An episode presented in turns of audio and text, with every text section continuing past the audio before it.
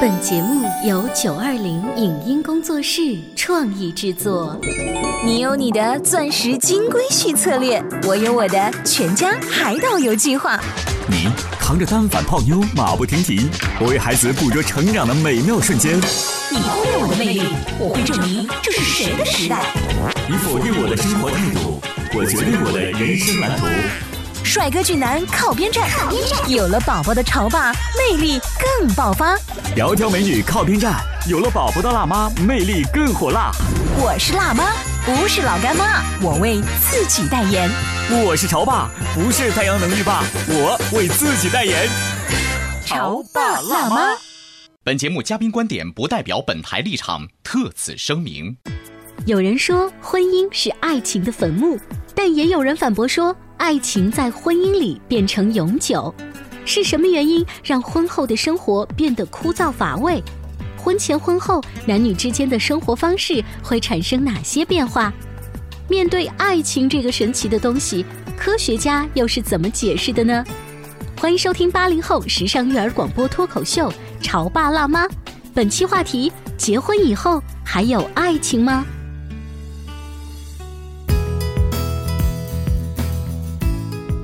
欢迎收听八零后时尚育儿广播脱口秀《潮爸辣妈》，大家好，我是灵儿，我是小欧。今天直播间为大家请来了开心可乐的爸爸，还有美女主播侯瑞，欢迎大家好。呃，我不知道你们以前看不看三毛的书？不看，不看嘛？看。我我们女人看哈。对。三毛的书当中有一段让我印象很深的是，他问大家：“你快乐吗？”嗯。然后，当时我看的书是，我我当然快乐了。三毛又接着问说：“你问自己三遍，你快乐吗？”嗯。你快乐吗？于是我回答自己内心的那个声音越来越小，越来越小。就我为什么会突然讲这个呢？是因为前一段时间有一个姐妹，呃，小妹妹，她问我说：“林儿姐，你觉得结完婚之后还有爱情吗？”我说：“当然有啊，真的有吗？”嗯，有啊，真的有吗？嗯，我出家了。跟我当时看三毛的那本书的心情是一样的，就是我回答她的这个语气，我都不知道该怎么把握了。嗯。所以今天我们大家一起来聊一聊，结了婚之后还有爱情吗？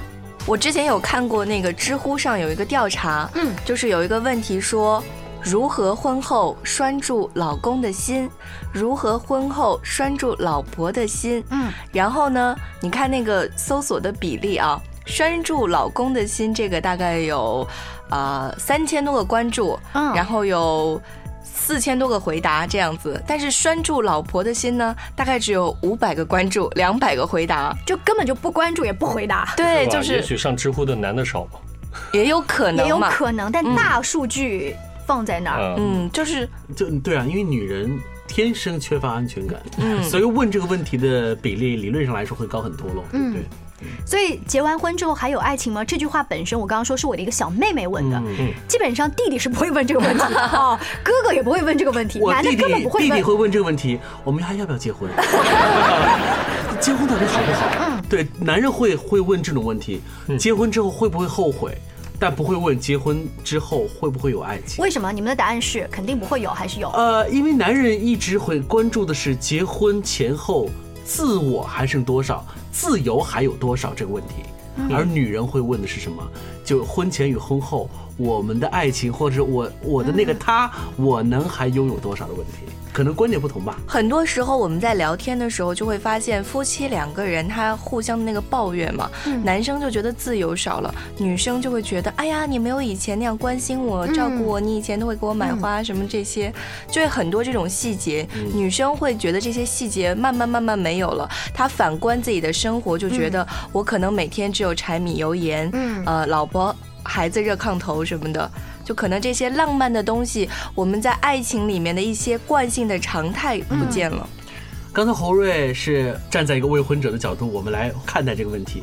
那我们身旁的这个两个儿子的爸爸，嗯，你的这个经历和你的看法是什么呢？其实一直在讲这个话题，就是婚后和婚前嘛，对不对？我在想，有的时候女人会抱怨说，为什么你不像就结婚之前那么爱我？但你老婆问你吗？呃，没有。但我现在想讲的就是，有没有考虑过，就是男人的角度，就是男人其实你有没有在你结婚之后花了很多的时间在男人的身上？哦，尤其哎，你这个问题特别好。你的意思是，女人她可能花了时间在孩子身上，对对对都不关心你了。这个问题其实我跟我老婆交流过的，嗯因为呃两个人结婚，也许你之前没要孩子的时候，嗯那刚步入婚姻，其实还是像恋爱一样。嗯但当女人如果她一旦有了孩子之后，我不敢讲百分之百，但百分之八十，可真的是她荷尔荷尔的重心会蒙决定的。，对，会有一个重心的一个转移。那如果此时有没有发现，男人是一个孤立体已经出来了？可是如果你拿这个事去跟你老婆讨论的话，她会说：“那我我也不想这样，我也想关心你啊。”没，有，他会问我，你感觉我哪里做的不像以前一样？嗯，对不对？所以这个东西还是双方一一定要有个交流。你会告诉他一些实例。对啊，嗯。比如讲，我举个例子，既然我们之前会说，呃，现在有了孩子之后，因为我们现在还要上班，嗯。你还要跟自己的父母在一块，嗯。你会举例如说，那我们那时候谈恋爱或者是没有孩子的时候，我们会保证我们一个星期两部电影。嗯，那我们现在有的时候也许一个月就有两部电影，嗯。对不对？那现在我们就双方彼此会协调，比如说我老婆说，我周五上午我没课，我可以出来我们去看。所以因为你知道，我只是举电影这个例子，哦。电影现在更新的非常非常快，嗯也许一个星期有十部到十二部。嗯那也许对于一个本来她老公就是一个电影爱好者的话，嗯她也许一个月她会错过很多，她也许只是需要有的电影是必须是两个人一起看的。嗯那那个周五的话，我提到这个问题，他会协调一下。我倒感觉这种事一定要说出来。在呃两个儿子的爸爸看来，他关注这个爱情，或者他判断这个爱情还有没有的时候，就用看电影的次数，我只是举个例子，对，来呃用这个来窗口来观看。他会反问老婆，就是你有多关心我吗？然后从此而展开你们俩沟通的一个小窗口而已。这个方法特别好。但侯瑞刚才举的那个例子，我在想说，什么样的情况下女人会说你爱不爱我？是不是结完婚之后你就不爱我了？一呢是我们受影视作品的影响，二是受身边一些不好的势力的影响，尤其是受影视作品，我们女人喜欢联想。完了以后，把一些臆想出来的事情强加在自己的男人身上。特别是在目前现现阶段这个状况，我们国内非常火的这个电视剧都是这种家庭伦理剧，就是要么就是工作，要么就是小三老公，反正就是小三一定是一个非常重要的一个元素在里面，所以很多女生会开始联想。其实刚刚爸爸说的这个东西啊，我我也有想过。其实我身边有个特别实在的例子，就是我姐姐跟我姐夫，他们两个人也是先有了第一个小孩，然后有了第二个小孩，他们俩都是独生子女嘛。然后在之前，他们也是有漫长的谈恋爱的时间，已经谈了有五六年的时间了，所以他们维持着这样的一个状况。那有了小孩之后，他们俩也是很年轻，有了小孩，他们就定下的死规定就是。一个季度一定要两个人出去一次，这个出去不是说只有一个晚上，或者是只有一部电影的时间，是可能一个周末两天的时间，两天一夜这样的。哪怕短途旅游，对对对，就把孩孩子扔给父母，然后什么都不管，就两个人驾车出去，或者是坐车出去来相处一下。他们说这个对他们来说现在非常重要，他们俩感情也非常好。就是每个月就有等那几天，盼那几天，就感觉对他们每次跟我形容说这次要去哪儿了，他们那个口气就很像要去放风的感觉。就那种感觉，是不是他们对他们来说也挺惊喜的？对对对渴望的那种。呃，侯瑞举的这个例子，在心理学上，别说大人了，对小孩也同样有这么一个招数，叫做有期待感。比如说，你跟你的孩子说，每一个月的第一天是我们全家一起出去吃饭的日子，嗯，然后你会发现全家都很期待那一天。或者像我们家呢，我就跟我的儿子说，每一个星期的星期三是你的 chocolate day。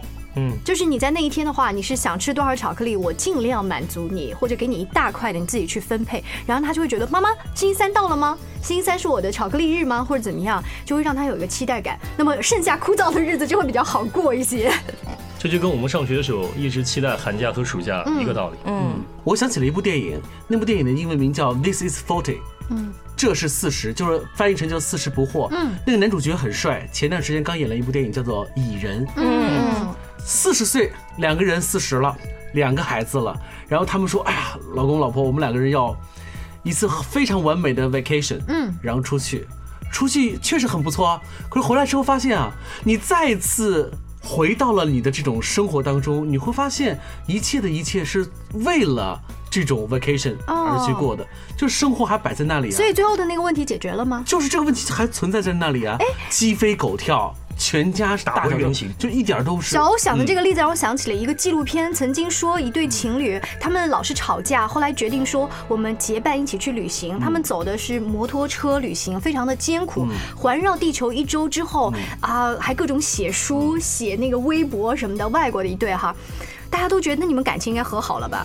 旅行一趟回来之后分手了，啊，就是他们觉得，对我们确实在旅行的过程当中，我们是伴侣，我们是同伴，我们要一起克服困难，但是更加证明我们俩不能生活在一起。所以很多人就说嘛，就是说两个人能不能够结婚，能不能够相相守相望一生，就是在结婚之前一起出去一趟长途旅行。我记得那个那部电影当中，《四十不惑》那部电影最经典台词是什么，你知道吗？嗯，就是已经四十岁的丈夫了，就是洗完澡之后。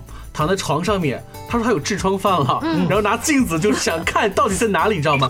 老婆，你过来帮我看一看，就是我那痔疮长怎么样？他，darling，呃，虽然我们已经结婚很多年了，我跟你生了两个孩子，可不可以不要把那么私密的让我，那我可不可以保留点私密性？老公又说那有什么了？我们都已经生两个孩子，你为什么不能让帮我看看我的痔疮长在哪里？就这个对话，你会发现没有，就明显能看得出男人和女人对待婚姻当中的诉求和想法其实是不一样的。但我觉得在国产的电视剧当中，跟你这个完全相反。曾经有一个很红的叫《蜗居》，当中的宋思明，他因为喜欢了海藻，所以看自己的老婆哪哪都不顺眼。回来以后呢，就说自己的老婆她是话外音啊，说。你看，你连上厕所都不知道关门，但是在这个女人看来的话，就是我们都老夫老妻那么多年了，你今天跟我说上厕所要关门？哎呀，就是最近很红的那个港囧也是啊，就是他跟他老婆在一起，他已经没有激情、没有热情去做一些很亲密的动作了，是因为他心里面还保有对初恋的那个幻想。嗯，所以他可能区别于他和他老婆和初恋的这个区分，就是一个是生活，一个是爱情。嗯，这是不是女人鉴定男人小心思的一个妙招？嗯，我们在节目一开始问出这个问题。结了婚还有没有爱情？你看结婚的人问和没结婚的人问，对这个心态的影响是不一样的，而且回答也不一样啊。对我们稍微休息一下之后呢，再来跟大家聊一聊。您正在收听到的是故事广播《潮爸辣妈》。潮爸辣妈播出时间：FM 九十八点八，合肥故事广播，周一至周五每天十四点首播，二十一点重播。网络收听，请下载中国广播、荔枝 FM、蜻蜓 FM、企鹅 FM、喜马拉雅以及苹果 Podcast，搜索“潮爸辣妈”订阅收听。微信公众号请搜索“潮爸辣妈俱乐部”，参与节目互动哦。潮爸到，辣妈，准备到，育儿专家请。中国内地首档八零后时尚育儿广播脱口秀，陪你一起吐槽养育熊孩子的酸甜苦辣，陪你一起追忆自己曾经的小世界。潮爸辣妈。本节目嘉宾观点不代表本台立场，特此声明。有人说婚姻是爱情的坟墓，但也有人反驳说爱情在婚姻里变成永久。是什么原因让婚后的生活变得枯燥乏味？婚前婚后男女之间的生活方式会产生哪些变化？面对爱情这个神奇的东西，科学家又是怎么解释的呢？欢迎收听八零后时尚育儿广播脱口秀《潮爸辣妈》，本期话题：结婚以后还有爱情吗？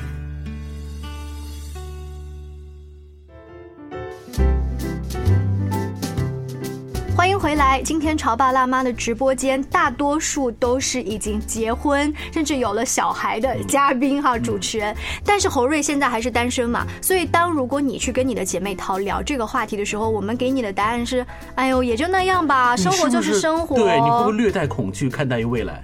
略带恐惧肯定是会有的，因为你会受很多身边的人的故事，然后影视剧的影响，你会觉得啊，难道结了婚之后就是那样吗？我们只有亲情了吗？我们只有生活中的琐事了吗？我们没有爱情，没有浪漫的这些东西，激情在哪哪里呢？其实我以前有看过一个，就是英国的一个科学家做的一个统计，他说，真正我们身上称之为荷尔蒙的那个东西，两个人互相吸引变成激情，你会脸红心跳、小鹿乱撞的这个。东西可能最多只能维持十九个月，那我们一起来听一听科学家到底是怎么说的。五种爱情的激素，一苯基乙胺，苯基乙胺是一种神经兴奋剂。它能使人觉得更加有精力、信心和勇气。由于它的作用，人的呼吸和心跳都会加速。二，多巴胺，多巴胺能产生一种很欢欣的感觉，有消除紧张和抑郁的作用。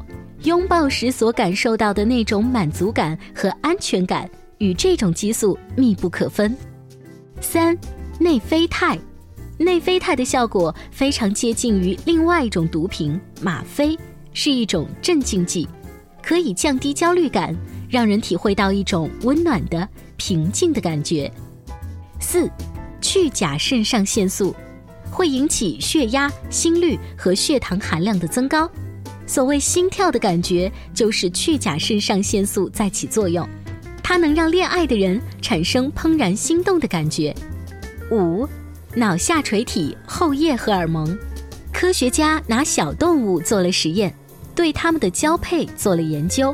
这些实验说明，即便是贞操、忠心，也可能是生物化学的奴隶。这就是刚才侯瑞说的，科学家提出的几种化学物质。这男人怎么说？凑合过呗，还能离了咋的？这这句台词会说出了很多男人对对待婚姻的看法。就在男人看来，婚姻就是我们人生当中必不可少的必经之路。那之前的爱情到了婚姻这个阶段之后，它必须要转换出另外一种形式。比如说，孩子到了，你当你当娘了，我当爹了，那我们还过着我们的生活。老了以后，孩子们就是是吧？就四散出去之后，我们俩是老伴儿了。这这就是爱情，这不是爱情，这是什么？嗯，说到什么是爱情的话，从我们女人的角度，就是我给你提的意见你都能接受，然后呢，你都会做出相应的改变，你还会对我嘘寒问暖。在谈恋爱的阶段，为什么会有这方面的所谓的爱情？因为男人他是狩猎者。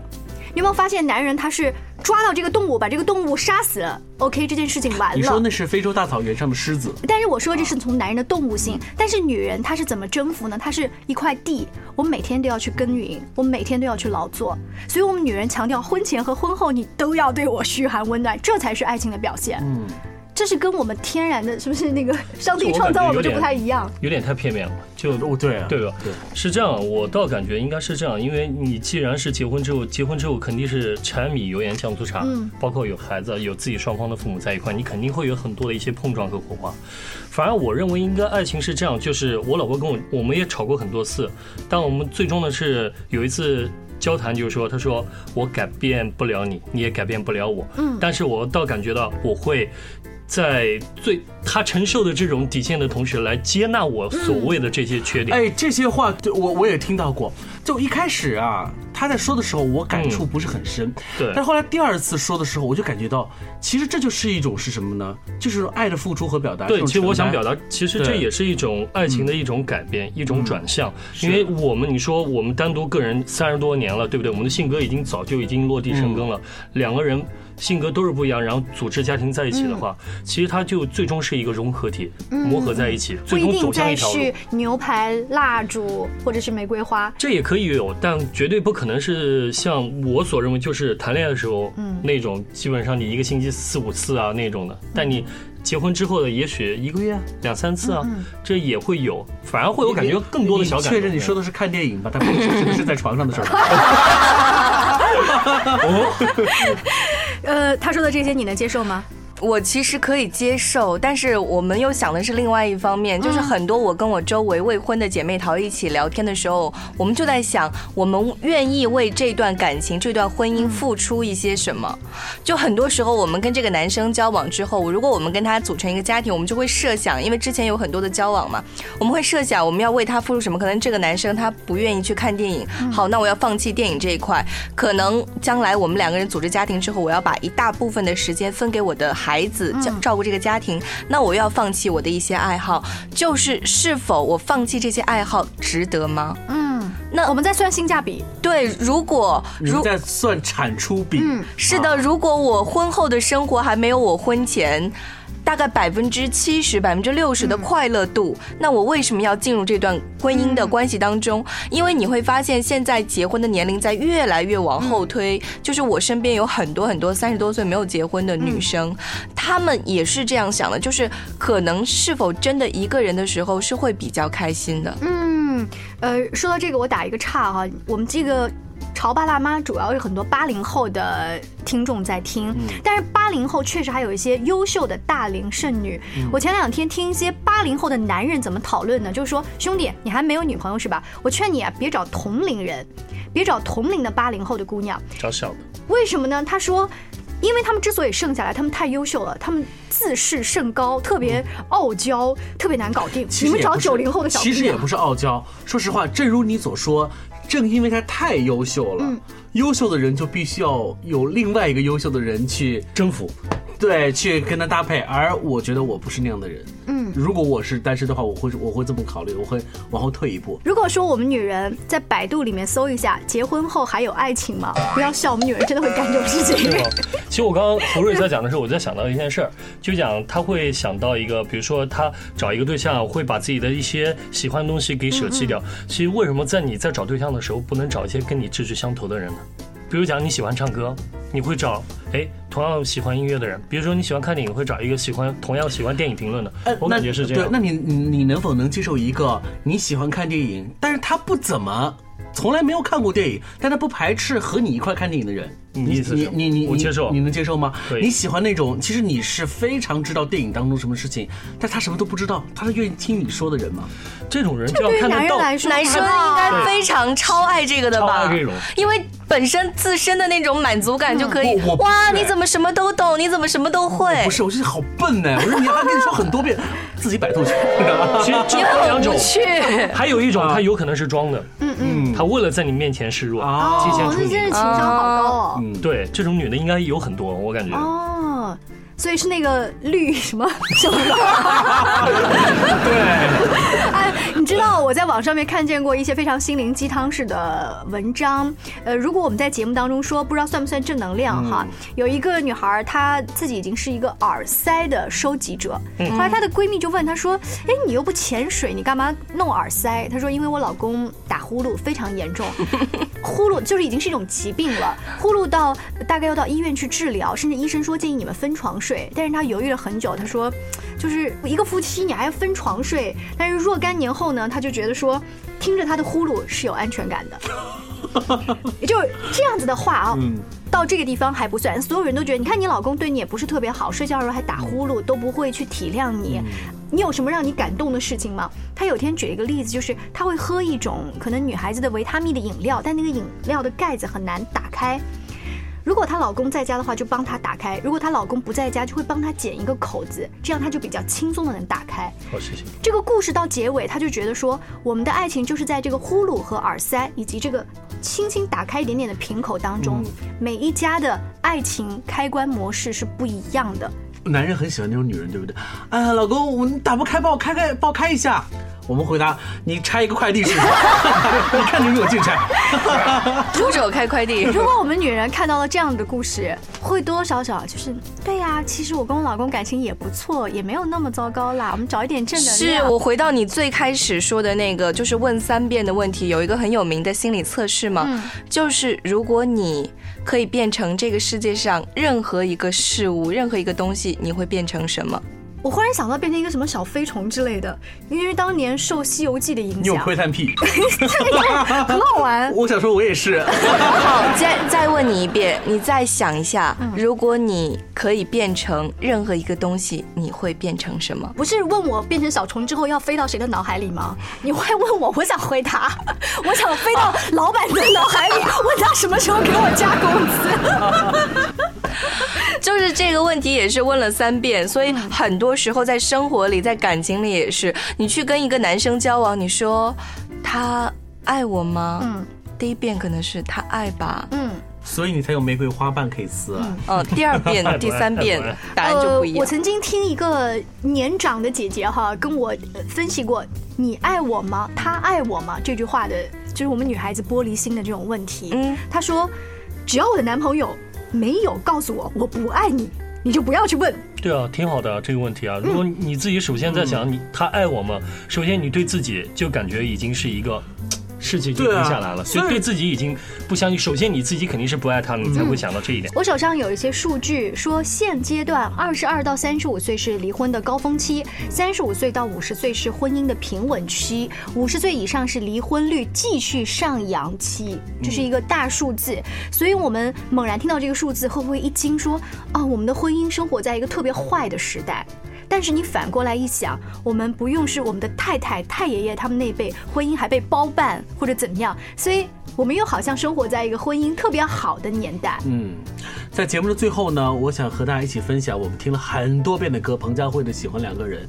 歌词就说明了一切啊！放弃自由，喜欢两个人，连自由我们都愿意割舍，你说这还是不是爱情？嗯，相信每一段婚姻都有自己的开机模式，你找到了吗？感谢你支持今天的节目，下期见了，拜拜。放弃自由，喜欢两个人，绑住的两个人，互不相让，还是相爱，分享一生。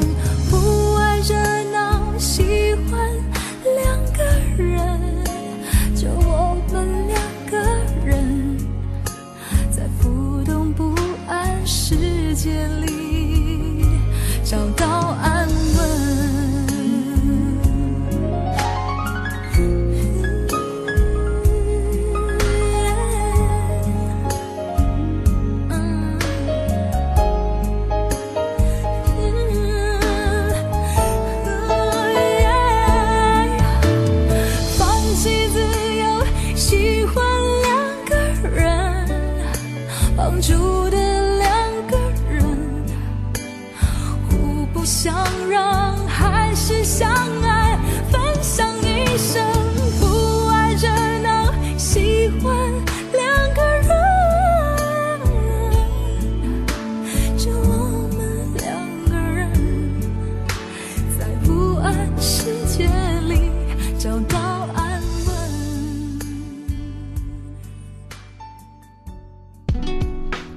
节目由九二零影音工作室创意制作，感谢您的收听。